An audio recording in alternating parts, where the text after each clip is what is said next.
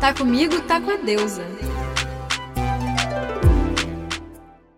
Olá, deusas e deuses! Eu sou Clara Mello, sou escritora e amiga íntima dos astros, e esse é o Tá Comigo Toca Deusa, nosso podcast de amizade com os astros, de dar umas risadas, de acessar umas bad também, que faz parte, e também de honrar a nossa ancestralidade. Sim, porque essa é sempre uma das minhas bandeiras aqui. Que não tem muito jeito, Brasil, não adianta. A gente pode querer romper com a família, e dependendo de como a sua família faça isso, né? Não vamos aqui fingir comercial de margarina, Natal encantado, que toda família é boa, porque a gente sabe muito bem que não é por aí. Mas mesmo se esse for o seu caso, sua genética tá ali, sua ancestralidade tá ali nas suas células físicas e espirituais. E o nosso mapa astral é sempre hereditário, até no caso de filhos adotivos. Bom, no meu caso, isso acontece de uma maneira muito óbvia, né? Eu tenho uma mãe é, virginiana e eu também sou. Os meus dois pais têm um Marte forte no mapa, os dois têm Marte conjunto ao Sol. E eu tenho o ascendente em Ares e a Lua em Escorpião, né? Que são dois signos regidos por Marte.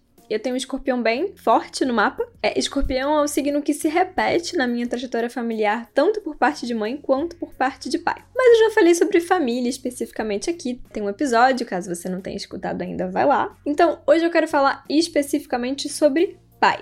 Sabe aquela frase do Pequeno Príncipe? Se tu vens, por exemplo, às quatro da tarde, desde as três eu começarei a ser feliz. Bom, com meu pai a lógica é: se tu vês, por exemplo, às quatro da tarde, já sei que pode não vir, pode vir às duas ou só às oito da noite.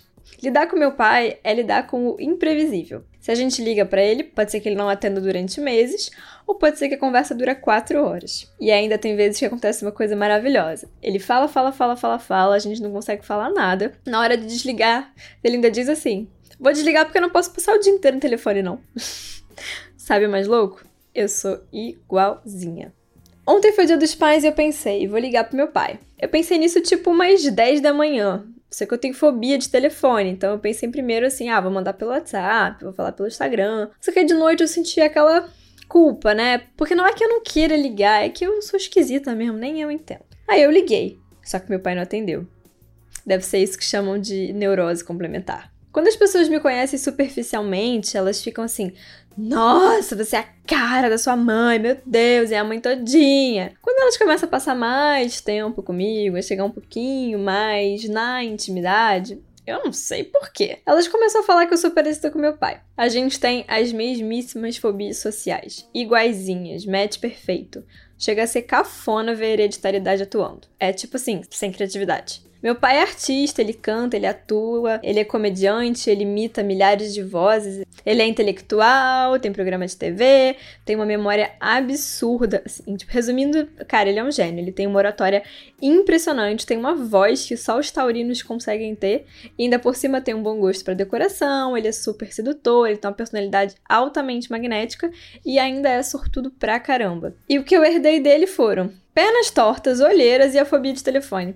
A genética não falha, mas ninguém disse que ela é justa, né? Eu sou muito tímida, muito insegura e também séria mesmo, densa, intensa, lua escorpião, né? Mas o tempo foi me fazendo relaxar, também aprender a rir das minhas próprias questões, das minhas próprias manias, dos meus dramas. E agora que eu tô fazendo assim, hum, mais de graça, né, em público, uma coisa que eu sempre fiz na intimidade de maneira muito natural, estão dizendo ainda mais que nós somos parecidos. E eu descobri que ele escuta o podcast, mas ele fala postcard. Amo. Meu pai definitivamente foi um pai muito atípico. Ele imitava vozes famosas, ele subia no palco, ele aparecia na TV, ele tinha manias esquisitas, ia me buscar na escola fantasiado de Gandhi, de Minnie, de Carmen Miranda, e às vezes encarnava personagens e ficava neles por dias. Minha mãe diz que se interessou por ele a primeira vez quando os dois foram viajar para gravar um disco. Minha mãe também é artista cantora. É, e ele chegou todo atrasado, assim, correndo, carregando as coisas e colocando o cinto na calça é, enquanto ele entrava no aeroporto. Bom, por aí você tira que nenhum dos dois é muito normal. Mas que relação com o pai né, que não é atípica? Que relação com o pai que não é conturbada, que não é emocionante, que não é complexa, que não é densa? Uma vez, na sala de terapia, a psicóloga me disse que eu era magoada com o masculino. Mas que não é, gente. Até o masculino tá machucado com o masculino. Tá difícil pra gente, mas tava difícil lá pros deuses também. Bom, Urano já contei essa história, mas vou dar aquela resumida. Só queria saber de fazer mais e mais filhos e nem se preocupar com eles depois que eles nasciam. E o que tem de pai uraniano por aí, hein?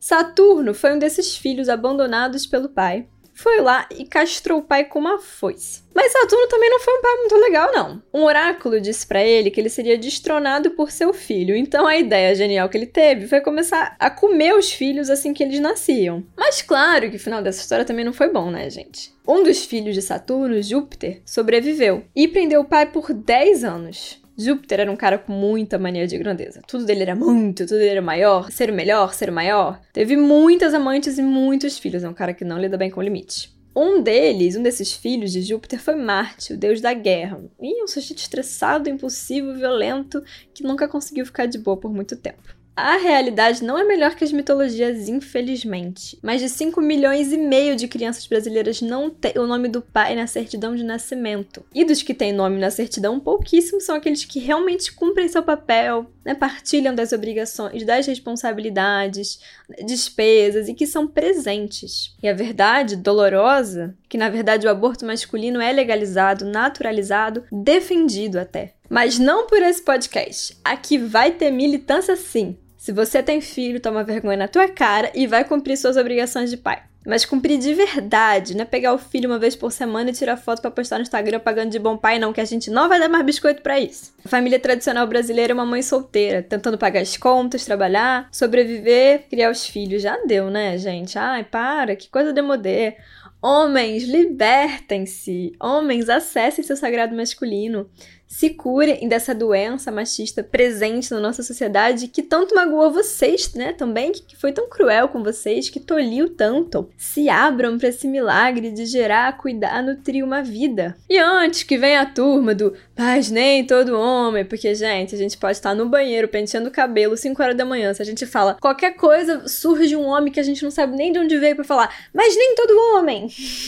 Sim, nem todo homem. Eu sei, meus amores. Eu tive dois pais, meu pai biológico e o meu padrasto que me criou, que me assumiu e que me amou como filha. Nem todos homens, é claro, mas muitos, muitos mesmo. E aqui eu quero deixar os meus sentimentos, o meu afeto, meu respeito, minha dor, meu reconhecimento às pessoas que por acaso podem estar ouvindo esse podcast e não tiveram pai presente na vida delas, ou tiveram nos seus pais seus abusadores. Bom, mas por que, que eu tô falando disso? Isso é um podcast de astrologia, pra gente rir, né, e tudo mais. Gente, astrologia não é algo né, que tá separado, que tá alheio das questões sociais. Não tem como eu falar de pai sem falar na quantidade absurda de gente que não tem pai. Até porque quando a gente vai ler um mapa, a gente tem que levar em consideração a época e a realidade social. Por exemplo, num país rico, num país miserável, o indicativo de prosperidade num mapa ele vai ter resultados diferentes na vida daquelas pessoas. E assim como o indicativo, por exemplo, de ter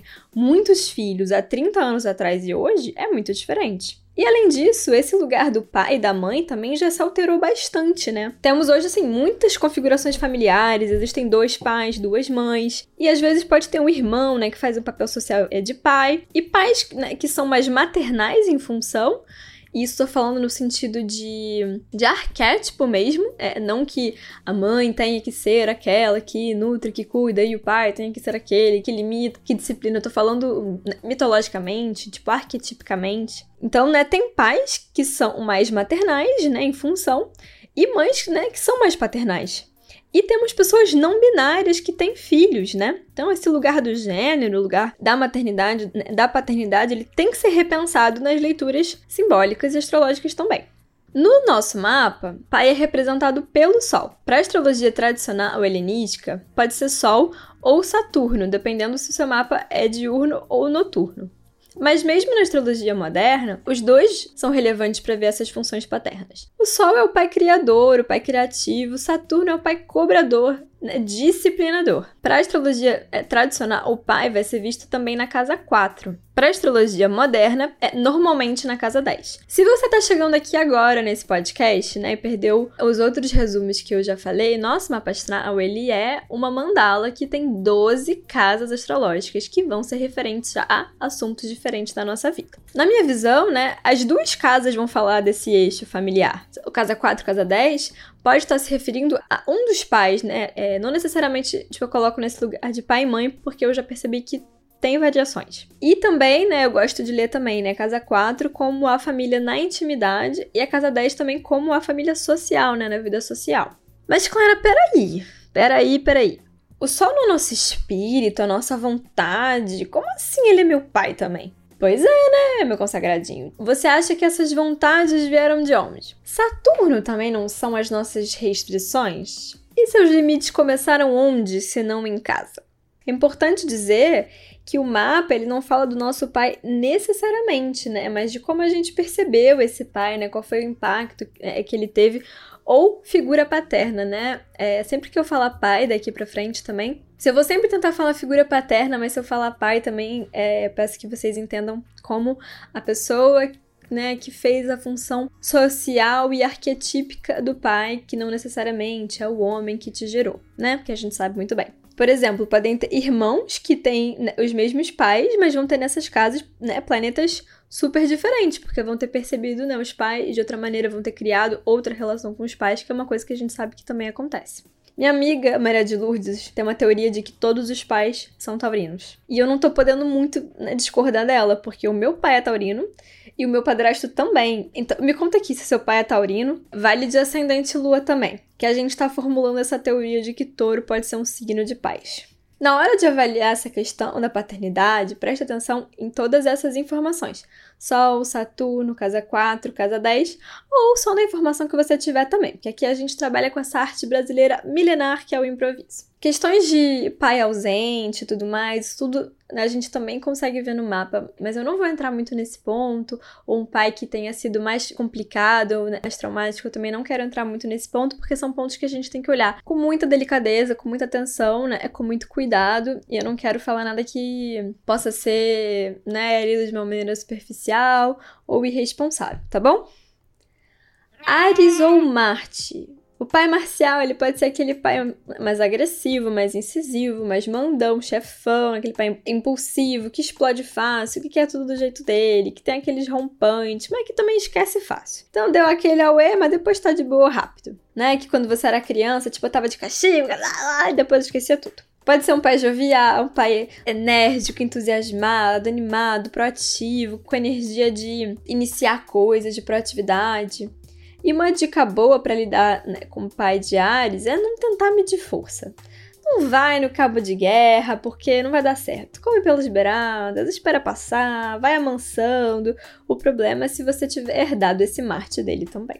Touro ah. ou Vênus? Bom, Touro é o signo dos pais e do meu pai. Meu pai, por exemplo, ele só gosta de fazer as mesmas coisas. Ele só vê os mesmos filmes, ele só come nos mesmos restaurantes. Ele vem ao Rio né, de vez em quando, ele fica no mesmo hotel. Teve uma vez né, que ele quis ser rebelde, diferentão e tal, e ficou em outra. Eu fiquei até espantada. Mas no dia seguinte ele tava de volta no hotel de costume. Meu pai solta esse tipo de pérola taurina. Minha filha, economize com tudo, menos com comida. Pode ser aquele pai mais doce, mais artístico, né? Mas também que quando se irrita, cruzes. Teimoso, pode perguntar 20 mil vezes aquela mesma coisa, insiste, seguindo fixo, né? Pronto, botou uma ideia na cabeça já era. Se preocupa muito com a segurança, com o bem-estar material. E a dica para lidar com o pai de touro é dar a ele a ilusão do controle. Ilusão porque todo controle é ilusório, né? Ele precisa sentir que está no controle de algo, que aquela coisa que ele se importa, né, está em segurança, está assegurado. Então deixa. Com meu pai, por exemplo, né, que é mais tradicional que eu, digamos assim, a gente vai por partes, devagar e sempre adoçando que dá tudo certo. Touro não muda. E se mudar, é devagar. Então relaxe e vai aos poucos. Gêmeos ou Mercúrio? Esse pai muda. Comunica, faz e corre. Pode ser aquele pai que tá sempre se movimentando, sempre indo de um lugar para o outro, fazendo alguma coisa, que fala bastante, ou que pensa muito, racionaliza as coisas, tem teoria sobre as coisas, faz tudo né, na base da conversa se adapta, muda de opinião, fala uma coisa, né, depois contraria. Pode ser um pai também jovial, engraçado, né, divertido, né, amigo, ou mais flexível, menos fechado, menos disciplinador. E também pode ter uma coisa meio de irmão, né? Pode ser super legal ou pode ser bastante complexa também, né? Às vezes a gente precisa de uma figura firme, comprometida, séria. E também pode ser aquele que, quando descamba ser palestrinha, e vai alugar teus ouvidos. E a dica para lidar com o pai é mercuriano ou de gêmeos e aproveitar nessa fluidez do diálogo, conversar bastante sobre tudo, não brigar né, com a dualidade dele, mas aproveitar isso em favor da relação.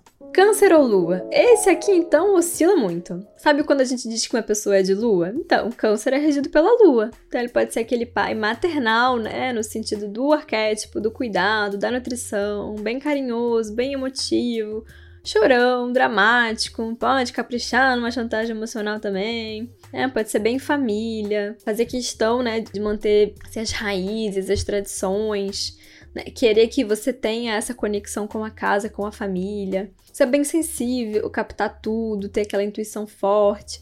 Agora, é claro que a lua não é só fofa, né? A gente também tem que desconstruir isso. Um pai lunar, né, numa baixa vibração, ele pode ser um torturador emocional também. Ah, e pode sumir, né? Câncer se toca. Para lidar com o pai lunar é pelo caminho do sentimental, do afetivo, né? Falar dos sentimentos, do coração e observar as demandas emocionais dele, né? Amolecendo carinho, né? Pode ser carente, então às vezes tem que olhar para esse aspecto. Leão ou Sol? É uma fase, né? É o rei leão que quer preparar o filhote pro reinado. Simba, tudo que o sol toca um dia será seu. É uma figura de autoridade forte que pode ser leal ou cruel ou tirânico, né? Pode ser aquele pai que adora babar cria ou que quer se projetar no filho, continuar o seu reinado, né? Pode ser um pai criativo, criador. O Caetano Veloso, né, que é leão, fez um show com os filhos e ele falou assim, é, quero um show em homenagem à procriação. Uma coisa totalmente leonina isso. Pode ser né, brilhante, chamar atenção, ser egocêntrico, também, né? Pode ser bem mandão. E cai para cima para defender sua cria com tudo. Para lidar com o pai solar, o leãozinho já sabe. Elogia, né? mostra que você o reconhece, né? Que você tá vendo ele, que ele tá sendo aprovado. E também, né, você afirma sua autoridade pessoal, porque um rei respeita outro. Virgem ou Mercúrio. Pode ser um pai detalhista, meticuloso, criterioso, que observa os detalhes e que também pode criar uma conexão ali mais intelectual, mais mental, né? Aquele pai que critica, que vê os defeitos, mas que também né, quer melhorar, quer aprimorar e que pode demonstrar o afeto né, em questões mais práticas, mais úteis, servindo, né, colaborando. Tem aquela vontade de ajudar. Para lidar com pai de virgem, é melhor não brigar com a lógica metódica. Virgem também pode ser bem controlador, então serve aquela mesma história do controle de touro, da, né, da ilusão é, do controle. Virgem também tem a ver com coisas mais naturais, saudáveis, pode ser aquele pai mais natureba, aquele pai que se preocupa com uma alimentação saudável. Claro que aquilo que for do seu território, ele vai ter que respeitar, mas no que for o dele, segue as regrinhas dele, mesmo que se forem chatas, que vai dar tudo certo. Libra ou Vênus? Bom, esse é o pai bonitão, né? Charmoso, diplomático, elegante, que tenta não entrar em conflitos, que pode se esquivar do que ele acha que vai ser conflitante, desgastante, que preza pela educação, que vai tentar ser justo, né? Se vai olhar os dois lados, olhar para os dois pratos da balança. Pode ser aquele pai galã também, né? Namorador. No lado mais negativo, né, ele pode ser indeciso, se esquivar um pouco das responsabilidades, das decisões ou de conflitos inevitáveis, né? Se é aquele que não quer falar não, é aquele que não quer ser chato, passa para a mãe, né, a resposta chata, ou para outro pai ou para outra pessoa com quem ele divide aquela responsabilidade. Pode ser aquele pai que tem bom gosto, que é bem vestido, né, que é estiloso. Para lidar com ele, vai na diplomacia, né? Não vai na guerra, né? Tipo, apela para o que é justo e não cobra muita decisão. Escorpião, Plutão ou Marte? Um pai plutoniano, ou um pai marcial, ou escorpiano, ele pode ser aquele misterioso, reservado, aquele papo que você não sabe muita coisa da vida íntima, privada, de repente você descobre algo e fica assim: ah, meu pai fez isso? Como assim? Né? Pode ser um pai poderoso, dominador, pode ser manipulador também saca tudo, né? Você não consegue esconder nada porque ele percebe, ele né, descobre os segredos naturalmente, mas os dele ele guarda. Pode ser um pai que se transforma muito também, né, ao longo da vida, do tempo, que vira outra pessoa, assim, né? Pode ser aquele pai bem, sim, que é 880 e que também pode enfiar o dedo na ferida, né? Escorpião pode ser curador ou destruidor. Para lidar com ele, não invade, aceita os mistérios, a intensidade, olha no olho, vai direto né, nos pontos e se ele estiver te machucando em algum ponto, né, estiver tocando em alguma ferida, estiver enfiando né, muita faca, tenta pensar que escorpião é um cirurgião, né? Ele tira da gente coisas que tem que ir embora, cânceres, né, tumores que estão dentro da gente que precisam ir embora. Às vezes é sem anestesia, mas a gente não tem como controlar, né? Então aproveita pelo lado positivo. Sagitário ou Júpiter. Pode ser aquele pai expansivo, mais otimista, né, mais engraçado, pra cima, né, que tem uma energia positiva. Pode ser desastrado, né, derruba as coisas. Ou religioso, né, um pai com bastante fé. Meu pai tem lua, né, em Sagitário, além dele ser super engraçado, ele é super religioso também, ele é super espiritual. Pode ser um pai viajador, filósofo, aventureiro. No polo mais negativo, ele pode dar muita patada, ser meio juizão, né, assim, julgador, né, acha que tem todas as razões de tudo, pode ser preconceituoso às vezes, ter uma visão estreita, ou não levar nada a sério também, né? não se comprometer, não se responsabilizar, ou prometer mais do que pode cumprir, né? Fala que vai fazer, que isso, que aquilo, e até tem a boa vontade, tem a boa intenção, só que na realidade não consegue dar conta de tudo que ele falou que ia fazer. Para lidar com o pai jupiteriano, é importante você aprender a rir e a filosofar. Pode ser legal falar também sobre coisas novas, que expandam né, o horizonte dos dois, que os dois possam se ensinar. Júpiter é também a figura do professor, do mestre, né? Então deixa seu pai te ensinar coisas, se coloca na escuta para ouvir e ensina para ele também, né? Traz conhecimentos novos. Capricórnio ou Saturno. Pode ser o pai cobrador, o pai rigoroso, né, tradicional, né, que pode ser mais linha dura, querer as coisas muito certinhas, querer aquela prestação de conta do que fez, do que não fez. Pode cobrar, né, em relação a resultados. Então, quando você era criança, cobrava ali na escola, nas notas, na disciplina, aquele pai que chama na disciplina, né, que pode cobrar na vida profissional. Pode ser aquele pai também que tem aquele humor sarcástico. E é aquela figura que, apesar de ser mais dura, mais sisuda, você pode contar, que oferece estabilidade, que preza ali por né, manter as estruturas que podia ser, né, no, no, início da sua vida mais sério, mas isso tudo também foi se abrindo, foi ficando mais leve com o tempo, foi rejuvenescendo com o tempo. Para lidar com o pai saturnino, o lance é a praticidade, né? Entende que essas cobranças são muito mais sobre ele do que sobre você. E aproveita a segurança que ele oferece também. Aquário.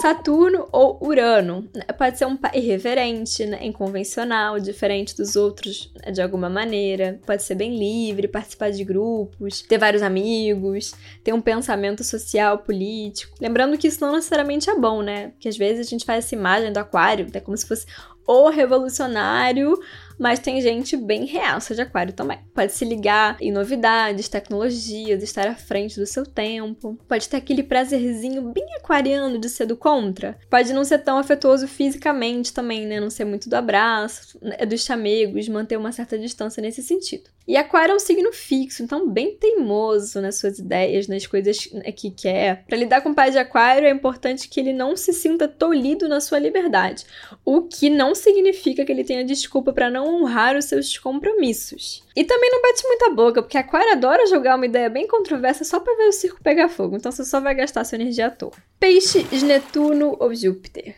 Pode ser um pai bem emotivo, bem sensível, espiritual, viajandão, meio fora da realidade, imaginativo, criativo, distraído, que esquece as coisas, que, nossa, confunde até seu nome, esquece quantos anos você tem, que tem uma ligação também com coisas espirituais, né? Tipo, com trabalhos solidários. Aquele pai que atrai gente que precisa de ajuda, né? Que tem aquela carinha de que vai te ajudar. Também pode ser aquele pai que arrocha na chantagem emocional, né? Porque peixes é o último signo, o signo de água, né? Pode manipular bastante. Pode gostar de viajar geograficamente ou nas ideias, aquele pai bem né, viajando, maluquinho. E também pode sumir de vez em quando, né? O que, de novo, não é motivo para não cumprir as suas responsabilidades. Signo não é caráter.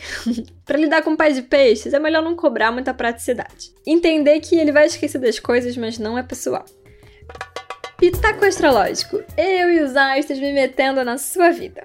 Fala sobre a influência das fases da lua nos cortes de cabelo. Bom, não sou muito especialista nesse assunto, mas vou tentar dar uma ajuda. Lua nova é uma lua boa para mudanças de qualquer forma, para qualquer coisa nova. Então, para uma mudança no visual, né, é uma lua muito boa.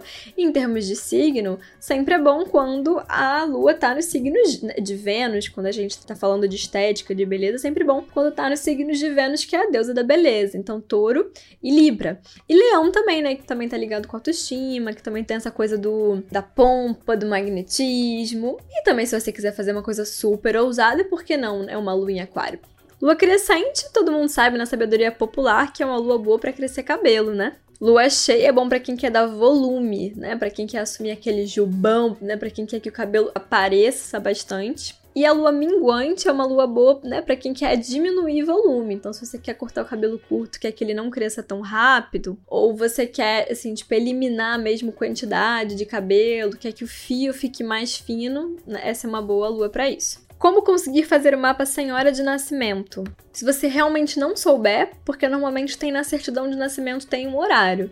E eu tendo a seguir esse horário, né? Exato, exato, exato. A gente não tem na hora de nascimento né, de ninguém, porque, enfim, sempre pode ter alguma alteração, mas pode ser uma alteração pequena. Só vai ser realmente muito relevante conferir a hora se for uma mudança de ascendente, uma coisa assim. Bom, mas se você não souber mesmo mesmo, faz o mapa, né, colocando o meio-dia, né, um horário neutro assim. Meio-dia é o que eu coloco normalmente quando eu não sei a hora, só que aí você não vai considerar as casas, tá? Você vai ver só planetas por signo e os aspectos entre eles.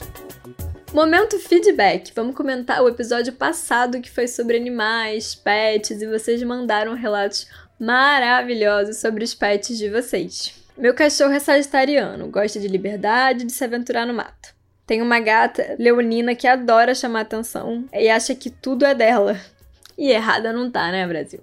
Guerra, meu gato, venceu um grande acidente, guerreiro por natureza. Esse aí a gente não precisa nem fazer o mapa. Esse gato tem um Marte forte. Com o nome Guerra ainda venceu acidente? Não precisa nem ver para saber. E se você não ouviu esse episódio, vai lá escutar que tá muito fofo. Por hoje é só, meus consagradinhos. Gratidão por terem escutado esse podcast até aqui. Me sigam no Instagram, eu Claramelo com dois L's e sugiram temas e sugiram perguntas aqui pro nosso Pitaco Astrológico. Tô sempre abrindo uma caixinha de pergunta né, pra saber o que, que vocês querem saber, né? E pra gente continuar interagindo. Lembrando que toda terça-feira tem um episódio novo aqui no podcast. Então espalha, manda pro teu pai, aproveita para dar umas indiretas, manda para todo mundo. Um beijo e até terça que vem.